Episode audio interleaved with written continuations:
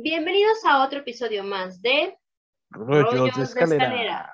donde cada viernes Gerardo Escalera o Joana Escalera les contaremos, les platicaremos, les informaremos sobre algún acontecimiento o historia que les dará información para echar rollo en sus reuniones del fin de semana. Así que comenzamos.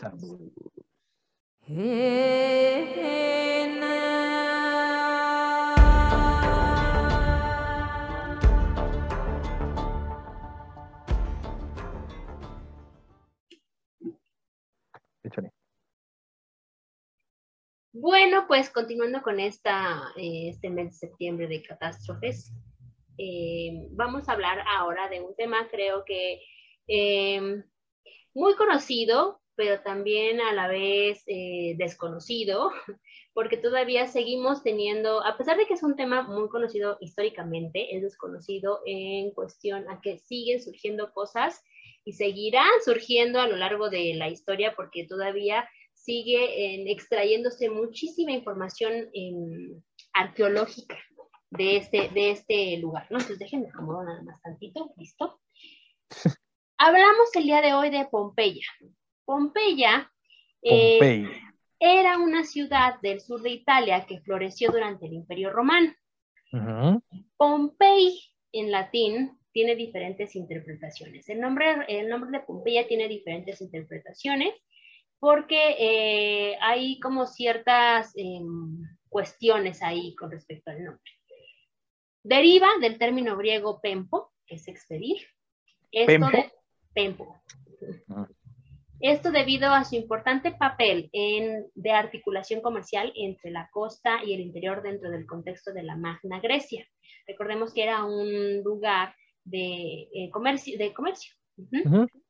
Otra interpretación nos cuenta que el nombre de Pompeya deriva de las hazañas de su mitológico fundador, Hércules, el cual regresó de sus doce trabajos a Pompa Hércules, que sería el triunfo de Hércules, y es una expresión de la cual se le da el nombre a la ciudad.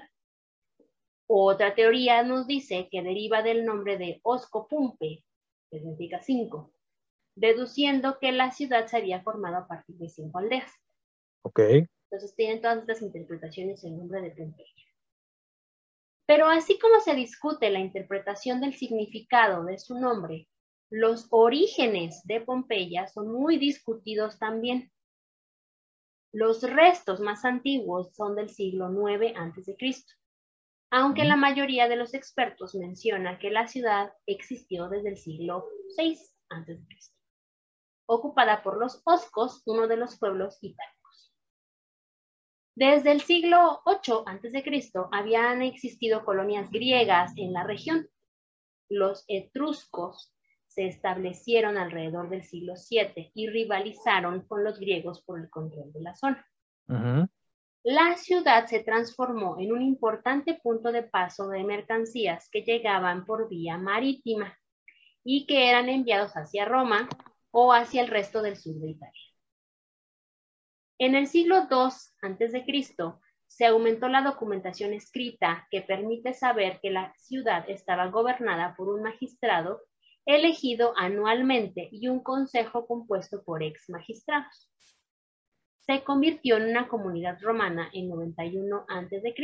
y durante los siguientes 150 años muchos romanos ricos construyeron en ella sus casas para disfrutar del clima a orillas del mar Mediterráneo. El único inconveniente que tenían era el monte Vesubio, un volcán. Ese era el único inconveniente. Todo muy bonito, todo muy bello, el clima precioso, vamos a tener ahí nuestra casa de campo, casi casi. Pero ¿qué crees? Monte Vesubio. Y que además sí habrá que decir que, gracias a esta parte de, Pompeya y del Monte Vesubio, la explosión y todo lo que vamos a narrar, es que se conoce mucho sobre la época romana y la época griega, ¿no? Sí. Porque pues mucho se conservó y en excelentes condiciones, ¿no? Pero bueno. Sí, sí, sí, sí. Ok, ya que sabemos un poco sobre la historia del surgimiento de Pompeya, de su nombre, etcétera, hablaremos un poco de uno de los sucesos previos al desastre. En el año 62, el Vesubio retumbó y Pompeya fue sacudida por un fuerte terremoto que dañó seriamente la ciudad. Según Tácito, una gran parte destruida. Por 17 años después hubo más temblores de tierra, pero la gente de Pompeya los ignoró y siguió con sus vidas. Esto me suena más o menos a como esos deslaves que existen aquí en la Ciudad de México en lugares en donde no te debes de ir a poner o a vivir, pero vas y te pones y vives ahí, ¿no? O sea, ya se han caído casas, ya ha habido deslaves, ya hubo cosas, pero ahí sigue se aferrado. Bueno, pues algo parecido pasó aquí. Hubo muchos terremotos, ya tumbó acá, retumbó el, el monte Vesubio, pero no nos importa, seguimos viviendo en Pompeya. Este suceso fue la llamada de atención tanto a los habitantes de Pompeya como a los de Herculano que eh, algo se avecinaba. Pero, ¿qué es lo que pasó ese día fatal? Bueno, según el relato de Plinio el Joven, ay, lo dije bien, eh, la fecha fatal en que el Vesubio hizo erupción fue el día 24 de agosto del año 79 a.C. Sin embargo, existen dudas si esa era la fecha correcta, debido a que durante la Edad Media hubo muchos errores de transcripción ya que los números romanos eran confundidos. Y no los juzgo porque no solamente en esa época, actualmente seguimos, se, siguen y seguimos confundiendo los números romanos, eh, entonces pues... Eh, bien fácil, Rocky 1, Rocky 2, Rocky 3, ya lo explicó Bart Simpson. bueno, el punto es que gracias a, bueno, a los descubrimientos y se dieron cuenta que podían, podía haber estado errónea la fecha. Se opina que pudo tener lugar en otoño o invierno, dado a una gran cantidad de frutos otoñales hallados entre las ruinas. Ahí, dando, ajá. Voy a hacer un pequeño paréntesis. Ajá. Bueno, déjame nada más termino bueno, este. Termina y ahorita, ajá. ajá. Porque este es importante. Que gracias a esos frutos otoñales eh, pudieron haberse dado como fecha real el 24 de octubre del año 79 después de Cristo. Esta fecha fue datada basándose en fuentes que afirman que el desastre había ocurrido nueve días antes de las calendas de noviembre. Entonces, ahora sí, vimos. A eso iba, porque cuando eh, desenterraron, bueno, recientemente han desenterrado varias partes de lo que es este Pompeya, se encontraron lo que decías tú, que eh, había, como aquí ahorita en, México y creo que en el mundo, ¿no? Que rayan las paredes de bota por pan, bota por no sé qué, bota por la chingada. Eh, encontraron muchos muros así en Pompeya. Entonces, las caléndulas o calendras de, este, de noviembre, eran los previos a la votación para tener un gobernador ese año. Entonces, por eso es que se, sabe o se cree que sí pudo haber sido octubre, a finales. Y no agosto. Y no agosto. Y además, porque también encontraron en una reciente excavación una pared que digo, no había en ese tiempo calendarios, ¿no? De Doña Chonita, ni tiendas Lupita, ni abarrotes, nada de eso. de oro. Eh, alguien talló en la pared, ¿no? La fecha previa al acontecimiento, que eran precisamente eh, los veintitantos de, octubre. Exactamente. Entonces, por eso es que eh, se cambia, ¿no? O sea, primero decían era agosto, no, ya revisando con todas estas dataciones, nos damos cuenta que no era agosto, sino que era octubre. Los únicos testimonios directos que se tienen sobre lo que pasó en este funesto día son dos de las cartas escritas por Plinio el Joven en respuesta a una solicitud de su amigo Cornelio Tácito. Es lo único que se tiene como algo tangible, ¿no? Bueno, escrito más bien, porque tangible están las ruinas que se están descubriendo actualmente.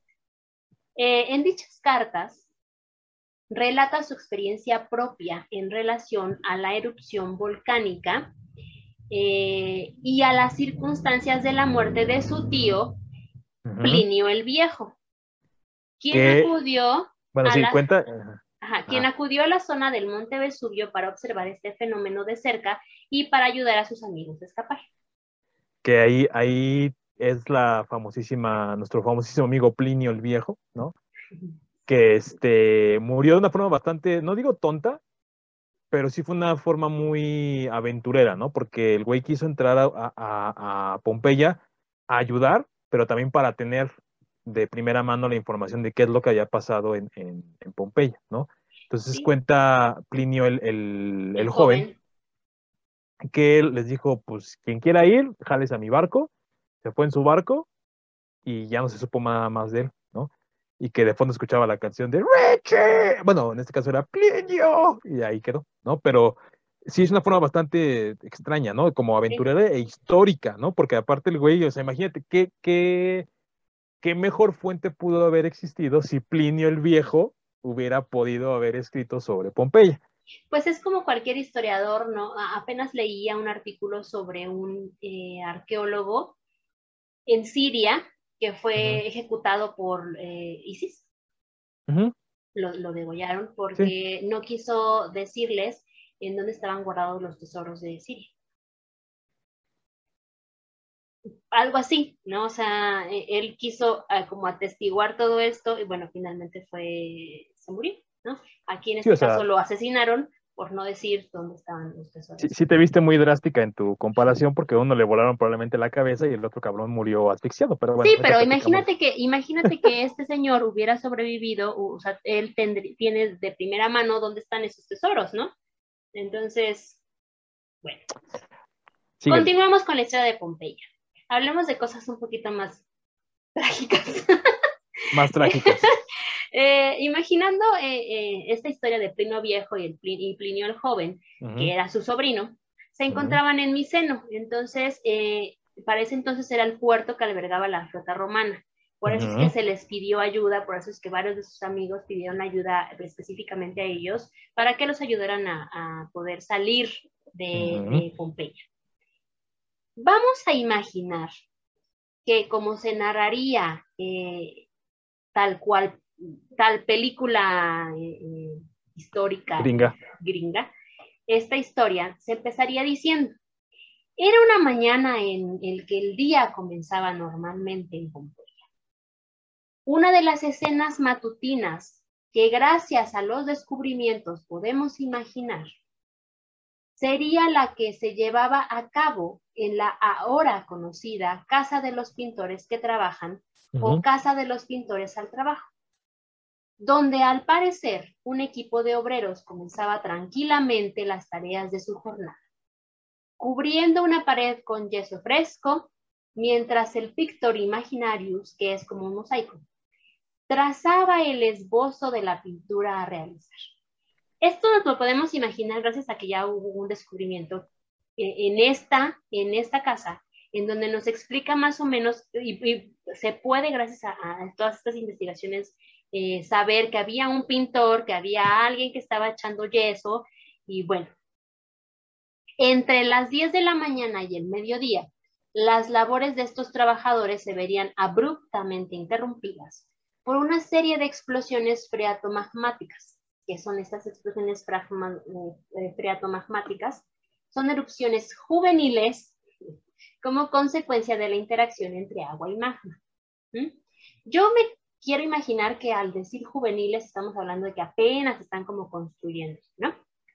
Las investigaciones han sido tan profundas que podemos saber que un pintor que se encontraba en un andamio dejó caer un recipiente de cal cuyo contenido salpicó y ensució la pared.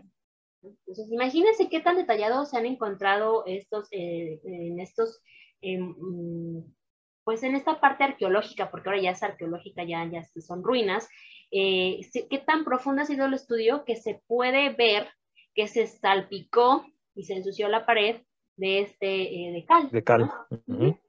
Hasta este momento en Miceno, Plinio, Plinio el Viejo y Plinio el Joven eran ajenos a la catástrofe que se avecinaba. Hacia las 13 horas, el tapón de lava que bloqueaba la chimenea del Vesubio acababa de saltar por los aires y la esposa de Plinio el Viejo le señaló a él y a su sobrino lo que ella veía. Una enorme formación oscura sobre la bahía de Nápoles. Recordemos que todo esto quedó documentado en las cartas de Plinio el Joven. ¿Okay? No vayan a creer que lo sacamos así de la imaginación. Se quedó plasmado en las cartas. ahí quería hacer una aclaración, porque creo que no, no lo explicaste, que decías que temblores y todo. Bueno, lo que pasa de los temblores y todo esto no es que lo hayan eh, evitado o no es que lo hayan tomado como a la ligera.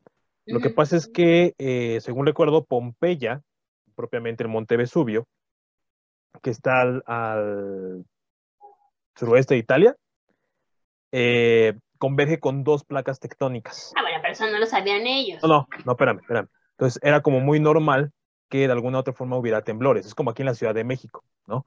Eh, hay temblores cada tanto tiempo, o tiembla muy poquito, o muy fuerte, entonces evidentemente ya era normal para ellos, porque muchos de ellos de hecho registraban eh, en escritos tal vez no oficiales o sí oficiales, como lo quieras ver, ¿no?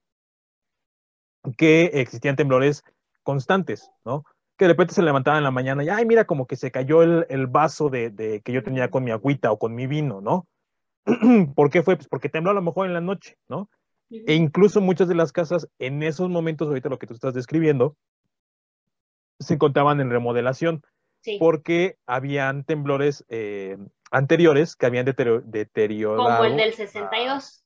Ajá, la, gran mayoría de, de, Pompeya. Y cabe mencionar que tenía más o menos 300 y pico de años, ¿no? Sin hacer erupción el, el, Vesubio. Por eso era como que... Eh. Ok. Sí, em, en efecto, perdón, eh, un momento de, Pompeya. Este, sí, había mucho ya tiempo, había tenido mucho tiempo ya sin hacer erupción, entonces eso también era como una parte eh, importante de, de pues, dudar, ¿no? Que podía haber, o de que pudiera haber algo diferente. Pero bueno. Em, según los escritos dejados por Plinio el Joven, las emanaciones comenzaron siendo no muy abundantes, y con el paso del tiempo fueron adquiriendo una forma de paraguas de pino. El, busqué que era una paraguas de pino porque dije, ¿eh? Bueno, son como las sombrillas que ponen en los jardines, pero como eh, estas así como verdecitas, así como están literal así, terminan como en forma de pino, y eh, que van dentro como de la mesa, ¿no? Y de hecho, a esta formación de paraguas de pino, que es característica de una erupción volcánica, a partir del siglo XX se le puso el nombre de penacho pliniano. Por Plinio. Por Plinio. ¿Cuál de los dos? Pues no sé, pero por Plinio. Gracias a esos estudios estratigráficos, ¿qué es esto? Bueno, es una rama de la geología que estudia e interpreta las rocas sedimentarias, metamórficas y volcánicas estratificadas. Se sabe que en el transcurso de las primeras siete horas de la erupción gran cantidad de piedra pómez blanca cayeron sobre Pompeya. Pero hacia las 8 de la noche la composición del magma se modificó y la lluvia de piedra, eh, de esta piedra pómez, era más gris y el espesor fatal cubrió Pompeya. La acumulación de estos materiales, ¿ibas a comentar algo? Sí, que te iba a decir más, más o menos para hacer un contexto, ¿no? Y que se imaginen qué tan alta era esa eh, sombrilla de pino. Ajá. Era más o menos eh, de 3.2 kilómetros de altura. Ajá, sí, era muy que estaríamos hablando más o menos de eh, el doble de la altura de lo que es el Everest. O sea, imagínense el Everest al doble, ¿no? Y incluso hay quienes dicen por volcanes posteriores, ya en la historia que sí pueden ser documentados y todo, que para lograr esta cantidad de, espesor en la nube y de altura, etcétera, tuvo que haber tenido una explosión mil veces mayor a lo que fue Hiroshima. Entonces, ¿por qué? Porque la bomba de Hiroshima no llegó tan alto. Entonces, imagínense qué tan alto tuvo que haber llegado para haber cubierto lo que cubrió de, espacio en, en, en Pompeya. Y eso de la piedra pómez y todo eso que caía, hagan de cuenta que era como el granizo más fuerte que hayan visto en su vida, como por cuatro, ¿no? Porque además caían las piedras así. sí, como metralletas. Sí, como metralletas, exactamente. Y de hecho, la acumulación de esos materiales, tanto de la piedra pómez como, como todo lo que aventó, se quedaba en los techos de las construcciones y pues esto obviamente pues, los derrumbó y aplastó a muchas personas dentro de Y además que en esas primeras seis, siete horas de, lo que explotó el, Vesubio, dicen por las investigaciones, que más o menos había entre 5 metros de altura de ceniza. Sí, Entonces, básicamente el güey que se quedó dentro de su casa no sufrió al principio, pero, los que estaban afuera... y justo de eso voy a hablar en esta parte, porque eh, es de imaginarse que las personas, eh, como en un fuego, ¿no? Debieron de haberse eh, cubierto con ropas o tejidos en la cabeza, nariz, boca, para protegerse del polvo que estaba despidiendo de esta ceniza y de los productos de la erupción volcánica. Sin embargo, a la larga deben de haber terminado por sofocarse, porque pues no habría eh, tejido que te cubra de respirar todo esto. Esto además de que debió haber sido difícil desplazarse a medida que los vapores y el humo volcánico oscurecía la luz del sol. Y los temblores sísmicos y pues eh, el calor, eh, lo que respiras, eh, lo que ya cayó en el piso, el desplazarte por el piso, ¿no?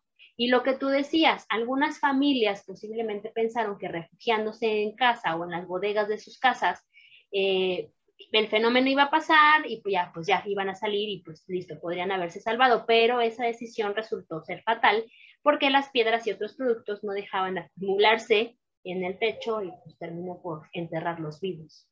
Ahora, ahí también, esa es una teoría. Ahí te va la realidad. Ajá. Primero, tú decías que era como una película gringa. Bueno, pero espérame, ah. no vayas a hablar todavía de la parte de la asfixia porque eso va más adelante. No, no, no. No, iba a decir que, que, que, tenemos un error, que comúnmente creemos que cuando hay una erupción de volcán, lo que te termina matando es la lava. No, eso no es cierto. De hecho, la lava... Eh, Termina por rematar. No, la lava eh, lo único que, llega a, cubrir, más o menos, son como unos... Eh, mm, aquí lo tengo anotado por aquí, espera. ya, bueno, como unos 6 o 5 kilómetros. Y Pompeya estaba a 9 kilómetros. Entonces, comúnmente cuando uno ve las, las películas así de que, ay, explotó un volcán, ay, la lava te va a matar. No, solamente que estés muy cerca de, del volcán, la lava te mataría. ¿Por qué?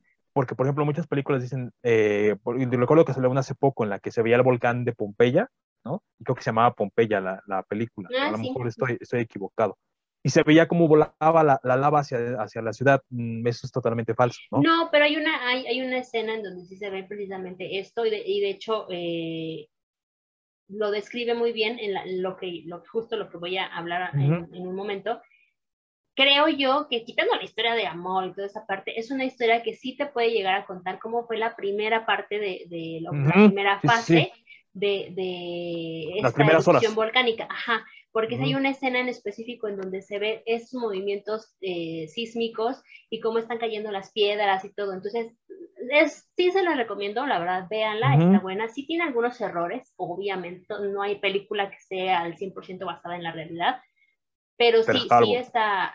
¿Eh? Pero hardware. Pero sí, véanla, véanla, eh, se llama Pompeya. De hecho, qué bueno que lo mencionaste, yo también le iba a mencionar. Ah, ah, también hay que decir, la piedra Ponx, para quien la conozca, no es una piedra pesada. No. Es una piedra ligerita. Pero, Pero en tamaños. Ajá. Y aparte de la pinche velocidad en la que venía volando, pues sí, la caída era, era muy cañona. Mortal. Mortal. Bueno, la segunda fase comenzó a la mañana siguiente, cuando los flujos de materiales incandescentes y gases descendían a lo largo de los flancos del volcán, destruyendo todo a su paso, como el pueblo costero de Herculano, que nadie habla de Herculano, que literal, que quedó borrado de la faz de la tierra. Herculano sí ya, pues nada, ¿no? Eh, algunas personas intentaron protegerse, otras corrieron, mientras la ciudad iba quedando sepultada por cinco metros de ceniza y lava, como bien lo mencionaste, cuando los restos volcánicos se solidificaron, sellaron gran parte de la ciudad y entonces era como lo que les decía en esta historia que se ve en Pompeya, en la película, véanla para que puedan entender esta parte. Eh, Pompeya había desaparecido. Primero quedó enterrada y luego quedó olvidada.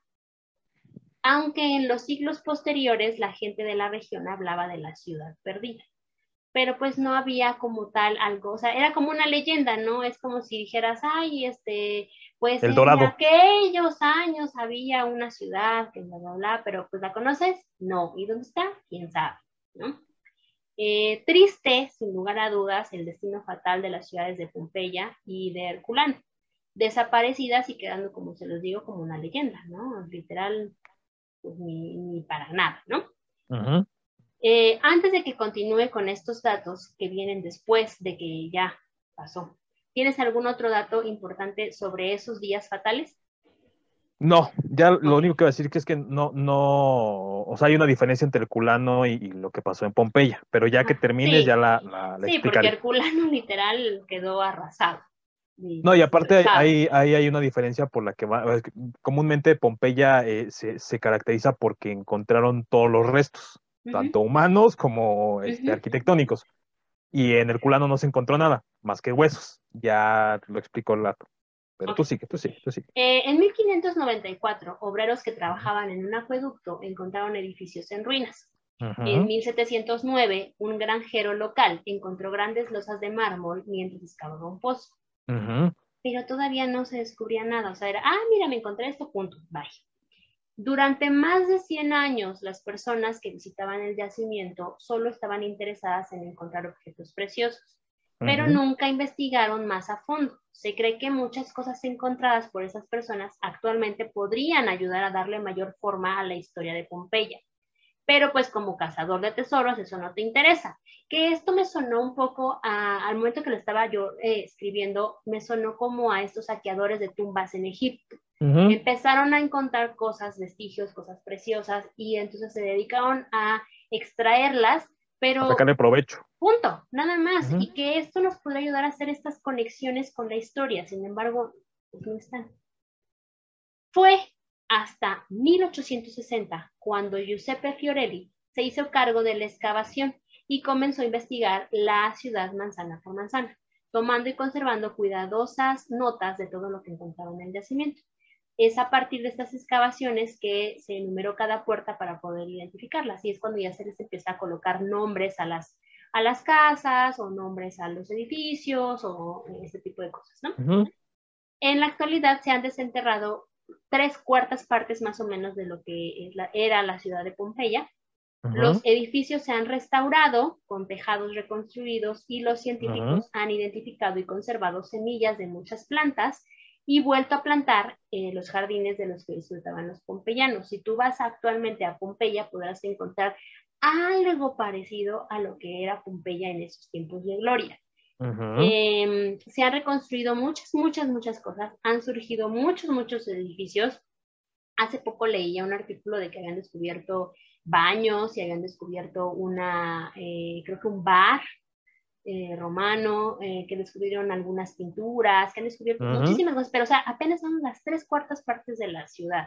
También hay que decir que eh, el mar se desplazó hacia, hacia adentro, se puede decir, mar adentro, y no estaba tan alejado de lo que era Pompeya, estaba más cerca, pero con esos movimientos, como tú lo dijiste, por las placas tectónicas, la erupción, erupciones volcánicas y terremotos tienen algo que ver, van de la mano, yo siempre lo he dicho y además de que se sabe que eh, por debajo en el magma están conectados todos los volcanes. Entonces, no sé si se han dado cuenta que cuando uno empieza como a juguetear, pues por allá se prendió ya otro y por allá se prendió ya otro. Bueno, entonces... Círculo de fuego. Eh, exacto, eh, se movió la, la, el mar.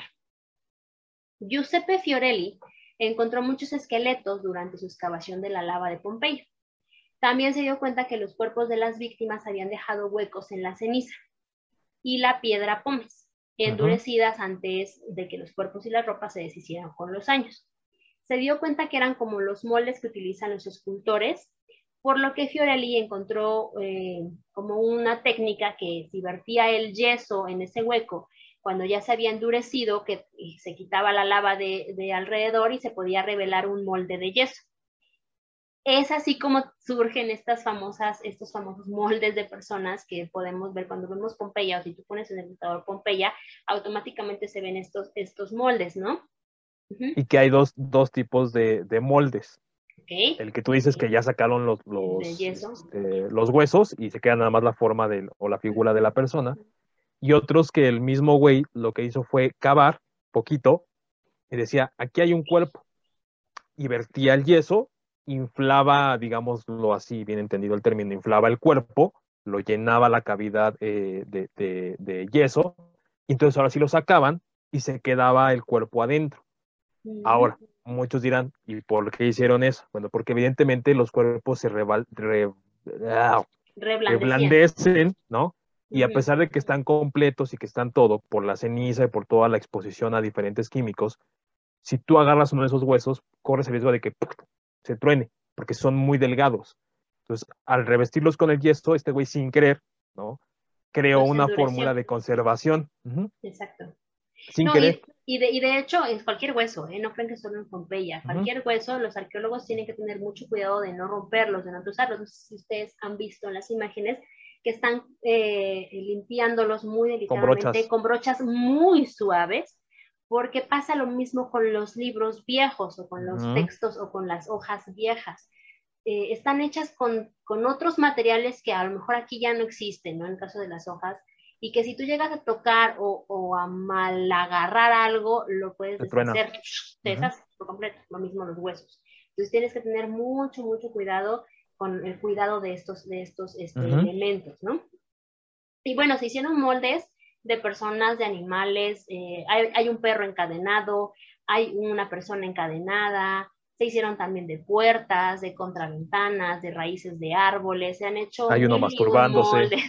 hay miles de moles. Hay algunos que según se dicen que se están besando, o sea, es la posición en la que quedó el cuerpo finalmente. Si pasó o no pasó, si se estaba masturbando o no, si se estaban besando o no, pero finalmente así es como quedó el cuerpo, ¿no?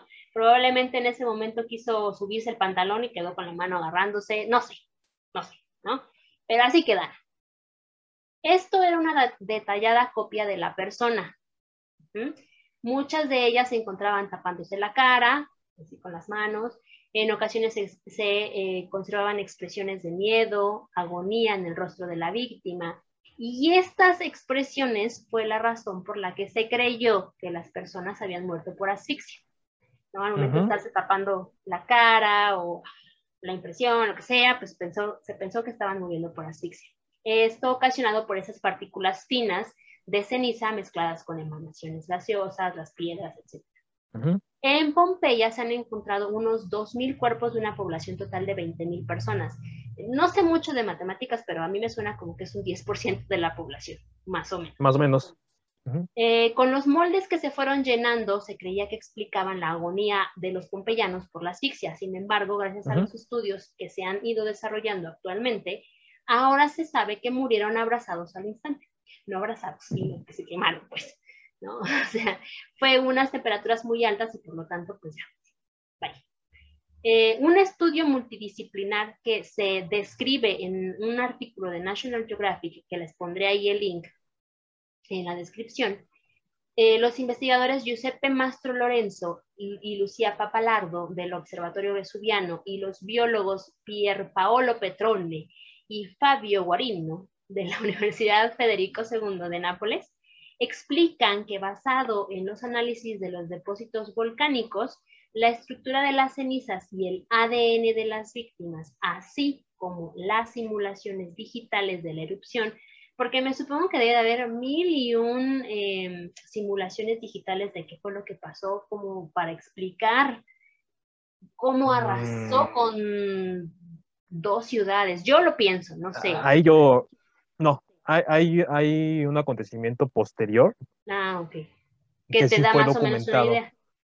Eh, fue documentado con fotografías, con video y con todo, pero ahorita ya que tú me des luz verde ya lo, platico y con eso ya cierro la parte de la diferencia entre Pompeya y Herculán. Ok, bueno.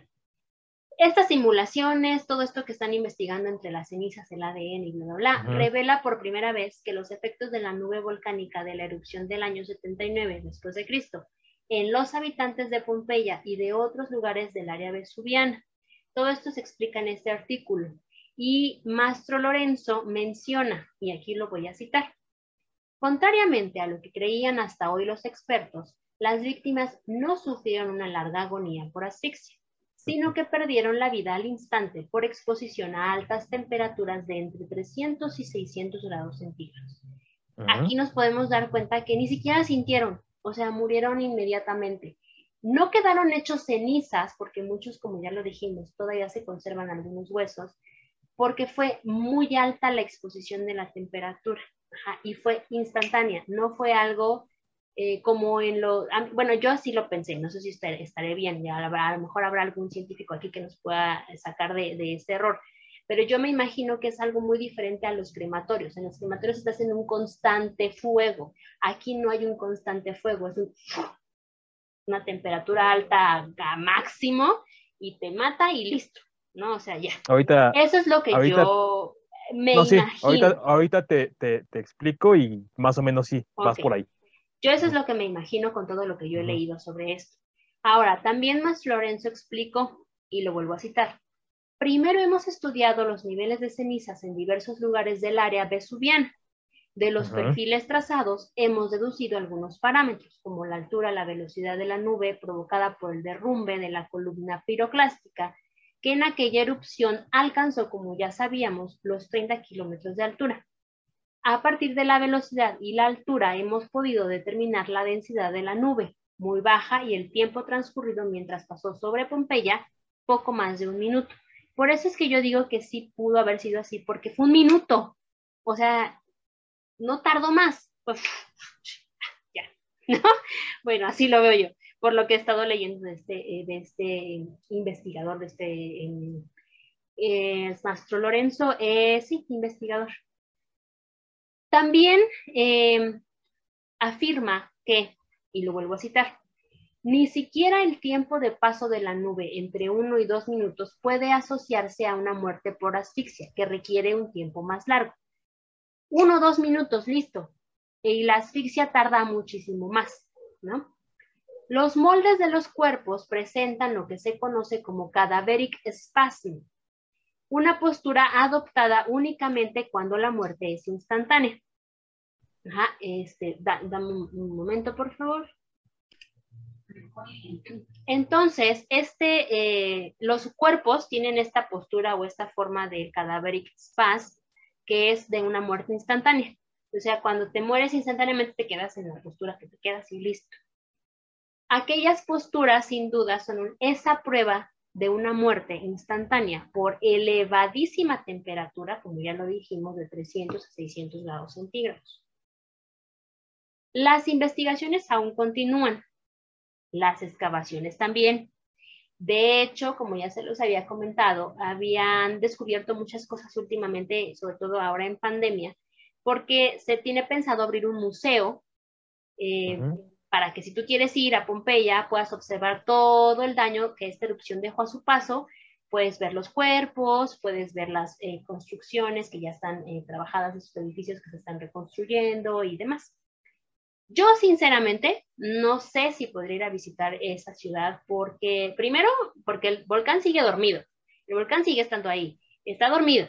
O sea, tú no sabes que en qué momento se puede activar nuevamente y que sus efectos sean muchísimo mayores a los que fueron en ese año. Y segundo, porque...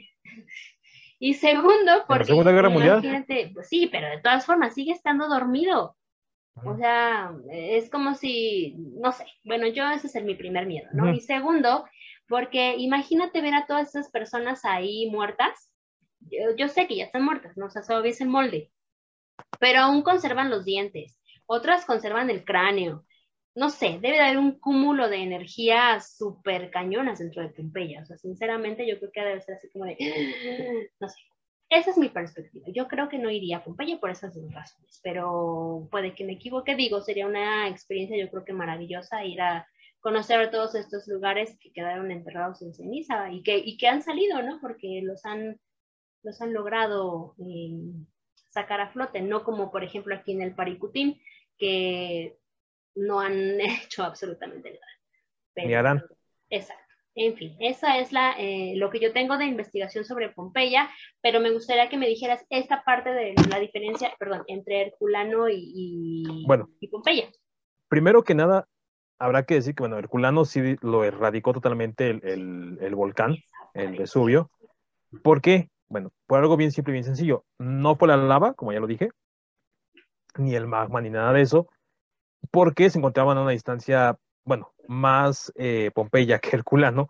Eh, Pompeya estaba a 9 kilómetros y Herculano, eh, lo que se dice mucho que ahí sí pasó fue una muerte instantánea, como bien decías, por um, una muerte asfixiante de la lluvia eh, mortal de todos los gases y de toda la concentración de vapores que salían del volcán, porque se encontraban más cercanos a, al Vesubio. Ahora, muchos de los cuerpos que estaban ahí, o muchos de los cuerpos que se han encontrado en eh, Herculano, se dice que la gran mayoría de ellos eh, se hirvieron, literalmente, como si fueran este, pollos, como cuando hierven los pollos y les quitan la piel, ¿no?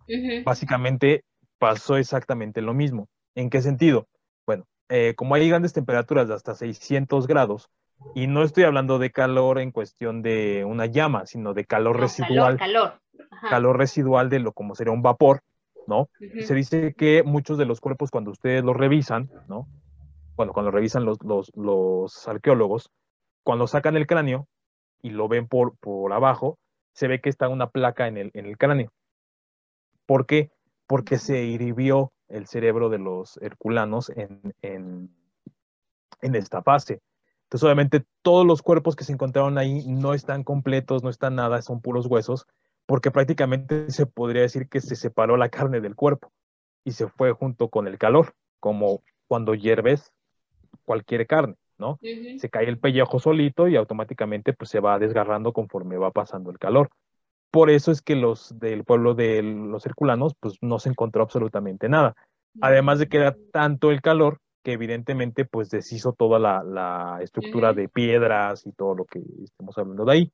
Mientras, ajá, que la parte de Pompeya sí estuvieron más tiempo todavía vivos porque estaban más lejanos.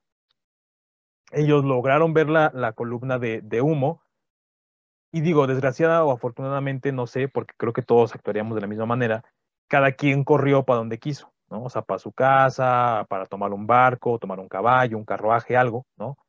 O incluso para salvar sus pertenencias, ¿no? Yo creo que. A eso, a eso lo que Yo creo que esa sería una forma de la que yo actuaría. Iría primero por mis pertenencias más importantes y después saldría. Y entonces a lo mejor ese sería un gran error. Que mucha gente también pasa en los sismos, ¿no? En los terremotos, eso también, mucha gente por eso muere, porque regresas por algo y en, ese, y en ese regreso ya valiste. Eso es justamente lo que les pasó a los, a los de Pompeya, que muchos cuando salieron corriendo tenían mucho tiempo todavía, bueno, mucho tiempo es un decir, ¿no? Para poderse refugiar y hacer lo que ellos quisieran. ¿A qué me refiero? Que no se asfixiaran por, por la nube, ¿no? Entonces lo que hicieron que muchos corrieron, se fueron a sus casas, ¿no? Y empezaron a sacar todo lo que pudieron. Y al instante empezó a caer la lluvia de, de, de piedras obviamente, como bien dijiste al inicio, empezando una historia como muy de película, ¿no? Pues la ciudad tenía su vida normal. Entonces, obviamente, los que estaban en el mercado, los que estaban en la calle, en la arquitectura, etcétera, pues empezaron a caer los, los eh, pedradones, ¿no? Y muchos, pues, quedaron ahí. De hecho, hay una, una de estas eh, esculturas humanas, porque pues esa es la palabra. Moldes. ¿no?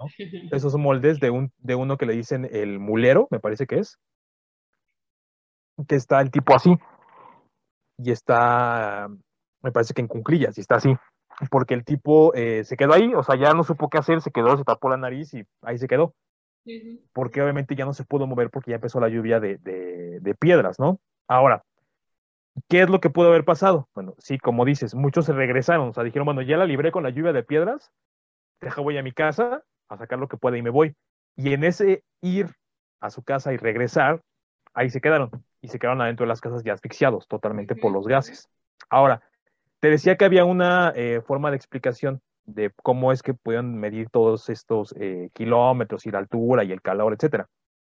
En Washington, en mayo, 18 de mayo de 1980, hubo una explosión precisamente también de un volcán, el monte Santa Elena, que hizo una erupción y eh, se cree que fue muy similar a la del Vesubio.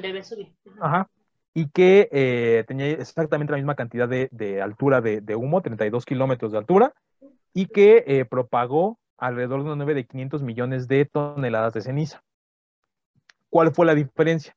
Bueno, aquí cayó en tres estados. La diferencia es que automáticamente, conforme iba cayendo, había excavadoras que iban quitando la, ceniza y además había gente que iba eh, limpiando, por así decirlo, ¿no? Toda la ceniza del, lugar. Obviamente, eh, todo lo que era alrededor de 80 kilómetros más o menos de radio se llenó de ceniza, no de lava, no de piedra, porque evidentemente estaban lejos del monte, pero pues sí les cayó toda la, ceniza. Lo mismo que con Pompeya.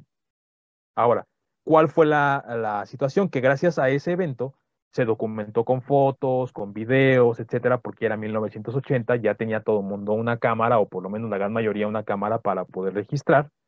Y ahí es como se logró observar que cuando estas erupciones ocurren, existe algo que se le denominó como el flujo eh, piroplástico, que es este eh, compendio, ¿no? O esta unión, este eh, paquetazo de calor con lava, que no es lava como tal como la conocemos, sino nada más como el calor de la lava, ¿no? Más piedras, más humo, más ceniza, ¿no? Y que más o menos tiene una temperatura de 560 grados y se desplaza a 480 kilómetros por hora. Y ese flujo piroplástico fue el que acabó con, eh, con la ciudad de Herculano. En Pompeya no fue así. En Pompeya lo que pasó es que se murieron asfixiados por la nube. Hagan de cuenta que es como la onda de radiación, lo que les tocó a ellos nada más.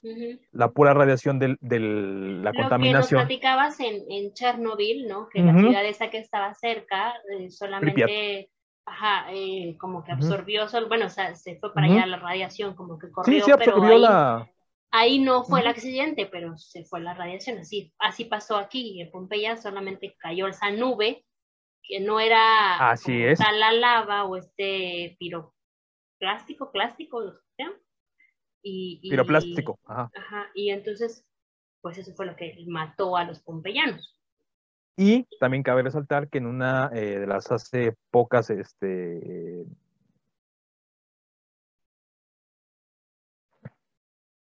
arqueologías, excavaciones. excavaciones que se han hecho, se descubrió que cayeron aproximadamente cinco capas de ceniza que la primera capa fue la más alta, que fue la de 5 eh, metros de altura, que uno podría decir, bueno, son 5 metros, no pasa nada. Bueno, para esas épocas las casas no eran tan altas, eran muy pequeñas. Entonces, evidentemente, todos los que se han encontrado dentro de casas o de edificios murieron asfixiados porque, pues, prácticamente estaban absorbiendo toda la, la ceniza. Y el resto de las capas que fue cayendo fue posterior, en tiempos o en días posteriores a la erupción que obviamente, pues imagínense, si eran cinco metros, pues ya lo que fuera cayendo, a lo mejor dos, tres metros, pues ya fue tapando totalmente la, ciudad. Eh, las piedras también que se encontraron destruyeron, de hecho, como lo ven aquí, por ejemplo, muchos de los edificios por el peso que iba acumulándose de las piedras. Y solamente algunos edificios, algunos edificios que eran de hasta dos o tres plantas, que les llamaron de hecho la, la calle de los balcones, porque eran, todas las casas tenían balcón, ¿no? Porque pues eran más grandes, ¿no? Eh, lograron sobrevivir, pero, otra vez, no se murieron por, por las piedras, ni se murieron por el impacto, ni por el terremoto, sino se murieron porque evidentemente empezaron a, inhalar todos los vapores tóxicos del, de la ceniza. Entonces, a la larga sí, sí sobrevivieron, pero cuando quisieron abrir la puerta fue de... Ya no se abre ya no había forma. Que es, por ejemplo, muchos países que, viven con nieve, ¿no? Nos podrán aclarar esto, ¿no? Que a veces sube tanto la nieve, ¿no? Que inclusive tapa la puerta. Entonces tú la abres y es de, oh, oh. Entonces tienen que excavar, ¿no? Para sacar la, la, nieve de esa puerta y poder salir. Es, es, lo mismo, nada más aquí fue con ceniza. Y, Como lo que eh, pasa en Los Simpsons, que se quedan atorados el señor Burns y Homero. Y Homero, ¿no? Básicamente es lo mismo. Ahora, eh, muchas, yo sí al menos pienso que mucho de esto que se logró con los italianos que, les aventaron yeso está muy bien porque conservaron la, la, parte de los huesos y la parte, eh, pues básicamente medular de la, la arquitectura de muchos de los edificios, ¿no? Porque también habrá que decir que gracias a esta ceniza y a esta piedra pómex, pues se conservó, ¿no? La, la ciudad de, de, Pompeya. Pero gracias a la lluvia se están descubriendo muchos, eh, muchas partes de Pompeya. ¿Por qué? Porque la lluvia arrasa con la ceniza. Entonces, obviamente, eh, lo que hacen muchos de ellos es que las excavaciones eh, las realizan en épocas de lluvia o previas a la lluvia, sacan todo lo que pueden de, de, Pompeya, o sea, lo tratan de sacar a, a, la luz, y en esas épocas de lluvia dejan que les llueva no, no, no afecta el edificio, no afecta la, escultura, no afecta, afecta la arquitectura, no afecta absolutamente nada. Entonces, cuando ellos regresan después de la lluvia, que a lo mejor fue un día, dos días, sacan ya la ceniza en forma de lodo o en forma de tierra, ya más fácil de mover, y todo se conserva igual. Entonces, muchas de las eh, cosas que se han descubierto ahorita ha sido porque ha caído lluvia en, en, en Pompeya. Entonces, obviamente les permite y les facilita hacer todos los descubrimientos. Sí, porque han tenido muchos descubrimientos, han, este, hay, pinturas, ¿no? Hay, eh, apenas se descubrió también eh, dos cuerpos de un, de, se supone que estaban subiendo como una escalera, ¿no? O sea, como que estaban tratando de huir en una escalera.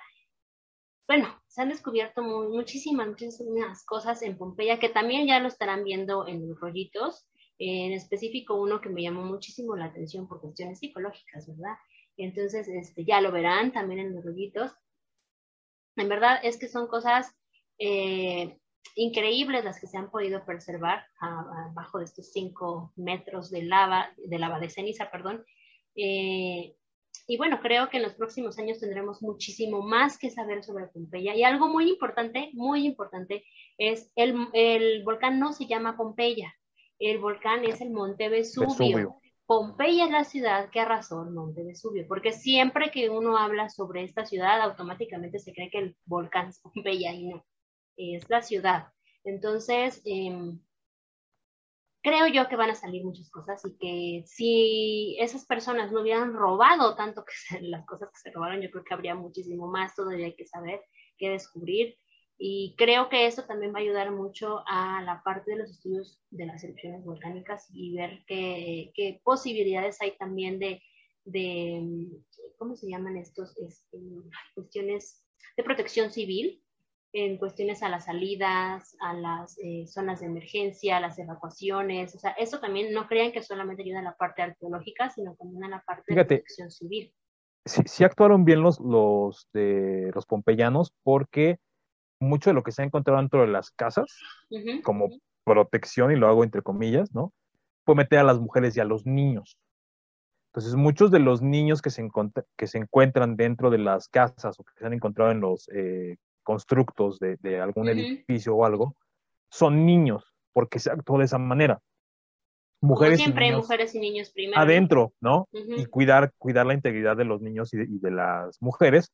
Y al final del día, pues no se actuó mal, más bien era algo que no se tenía todavía como mucho conocimiento de cómo funcionaba un volcán, ¿no?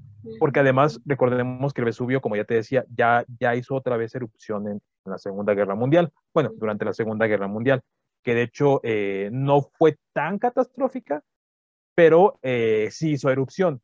Ahora, el problema aquí es que evidentemente ya había un conocimiento de los volcanes, ya había un conocimiento de la eh, evacuación, y obviamente pues se pudo evitar una catástrofe igual o similar a, la de estos años. Pero ahora también hay que decir que estas ciudades que están alrededor del de, Vesubio, pues está Nápoles, por ejemplo, y Nápoles es una de las ciudades que está más habitada en Italia, ¿no? Entonces, obviamente, el, hablar de una eh, erupción del Vesubio, pues sería tres o cuatro veces más caótica de lo que fue en aquellos tiempos, ¿no? Porque evidentemente ya no solamente es un pueblo o dos, como en este caso Herculano. Y, Deshabitados, porque ya estos ya no están habitados. ya, sería una... Ajá, ya sería una eh, propagación mayor. Bueno, y además siempre nos han dicho, eh, yo creo que en la escuela, cuando estudias a los, a los volcanes, en la parte de geografía, hay que tenerle más miedo a un volcán dormido que a un volcán despierto, porque los volcanes que están en constante eh, erupción. Pues no, no erupción, este, en constante actividad, como por ejemplo en el caso de aquí en México, el Popocatépetl, que siempre está con sus fumarolas y cosas así. Pero sí tiene erupciones de repente. Pues sí, pero son pequeñas liberaciones de energía. Por lo tanto, eh, no hace tan así, ¿no? Pero los que están dormidos y si de la noche a la mañana se activan, esos hay que tenerles más, ah. más respeto. Ya me acordé del volcán, el que sí se vio la lava, el Kilauea que no ah, se acuerdan que en algún momento pasaron las noticias y se veía la lava, ¿no? Bueno, ahí sí porque estaban muy cercanos a la, a la, al volcán, o sea, prácticamente era como una reserva, ¿no? Y las casas franqueaban y cerqueaban el, el volcán. Entonces ahí sí se veía la lava y sí destruía la lava porque pues evidentemente eh, la ceniza no les iba a caer, o sea, la ceniza iba a caer alrededor, más lejos, pero la lava sí iba a cubrir el... Exacto, y la ceniza puede llegar a matar animales, ¿no?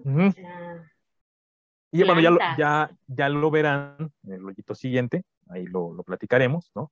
Pero sí. En el rollo, en el rollo siguiente. El rollo, rollo perdón. En el rollo, siguiente. Rollo, rollo, perdón. Ajá.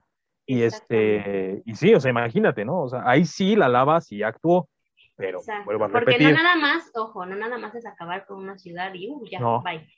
Verán en el siguiente, en el siguiente rollo todo lo que puede ocasionar años después la erupción de un volcán. Bueno, ya deja tu años, meses, días después. no, por eso años también, lo vamos a ver en, los, en, el siguiente rollo, como años y muchas cosas pueden puede generar una erupción volcánica. Pero bueno, eh, esta es la historia de Pompeya, esta es la historia del trágico día en Pompeya y el monte Vesubio, y el pobre Herculano que se quedó completamente desaparecido de la faz de la Tierra. Y pues bueno, síganos en todas nuestras redes sociales, no se olviden de compartir, de darnos like, de eh, comentar con sus eh, ideas, con sus temas, para que nosotros podamos seguir eh, creando este contenido y pues no se olviden de seguir a nuestros amigos de PopName, pedir sus, también sus termos y pues bueno, esto ha sido todo por el día de hoy. Esperen el siguiente rollo, no se olviden de los rollitos, porque también acuérdense que hay conexiones con los que, lo que hablamos en los rollos, entonces habrá muchos otros rollitos más con respecto a Pompeya, porque todavía vienen muchas investigaciones, así que también espérenlas. Y pues bueno, Así es todo de septiembre con catástrofes. Pues cuídense mucho. Eh, nos vemos en la próxima. Adiós. Bye. Bye. Eh.